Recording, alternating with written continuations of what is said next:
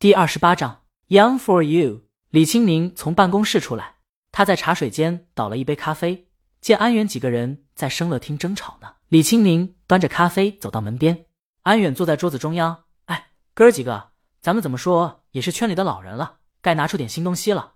上次那自媒体怎么说咱们呢？说咱们唱的还是十几年前的老玩意。老玩意儿怎么了？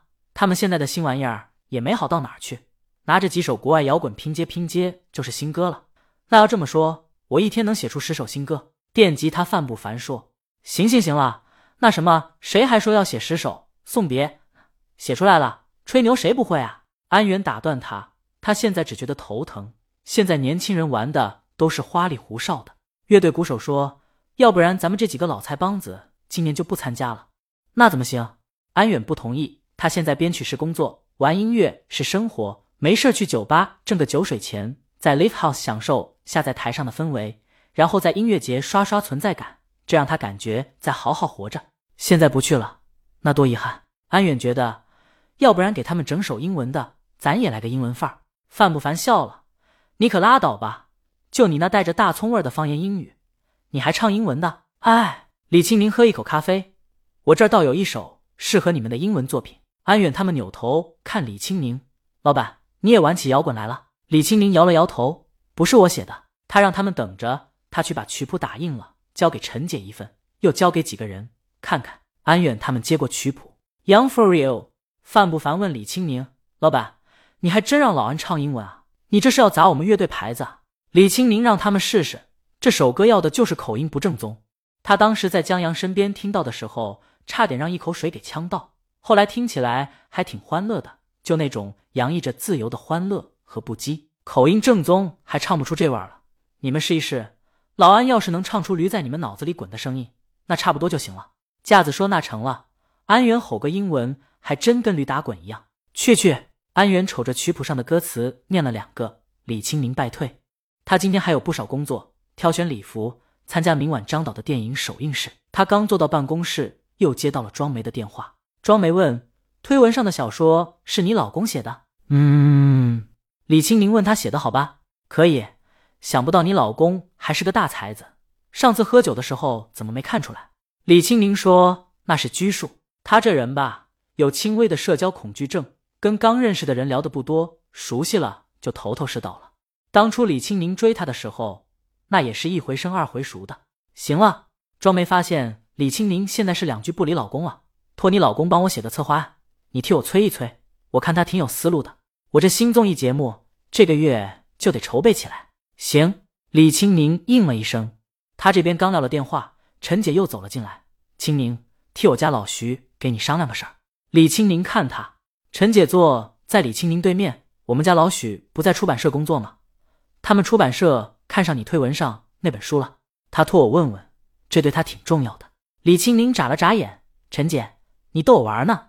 他昨天刚上传，今天就有让说要把这本书出版了，不带这么玩呢。何况徐老师不是负责童书的吗？他们出版社又不是只出版童书。陈姐说，徐光正打算跳出童书部门往上提一提，这几天就在走流程，应该是快了。他打算把这本《查令十字路八十四号》作为把他提上去的第一把火。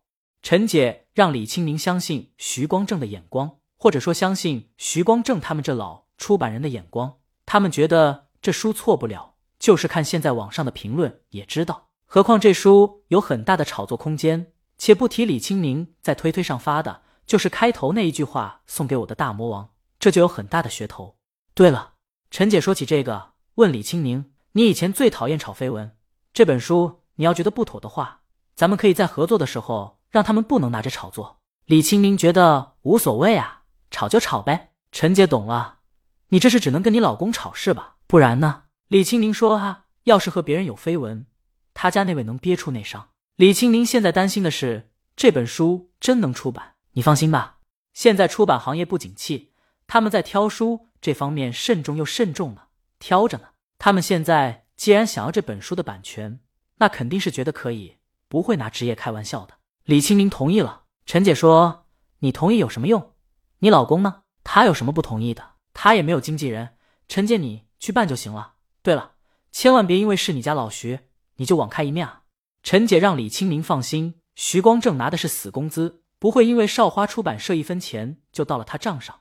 倒是他作为江阳的临时经纪人，把这笔生意谈成了，还有提成要拿。不过陈姐还是要替他们家老徐谢谢李清明。李清明笑了笑，别砸手里了，到时候埋怨就行。他太知道文娱这行当了，有时候你觉得好，不见得大众觉得好。流行这始终是个谜。在陈姐离开后，李清明转过椅子，望着落地窗外的雨景，细雨将整个城市打湿，一片雾蒙蒙的，远处的高楼都隐藏在浓雾中了。他拿出手机，翻找到了江阳他姐江茶的电话。喂，姐，我清明，清明啊，怎么了？李清明说，江阳打算翻修下家里。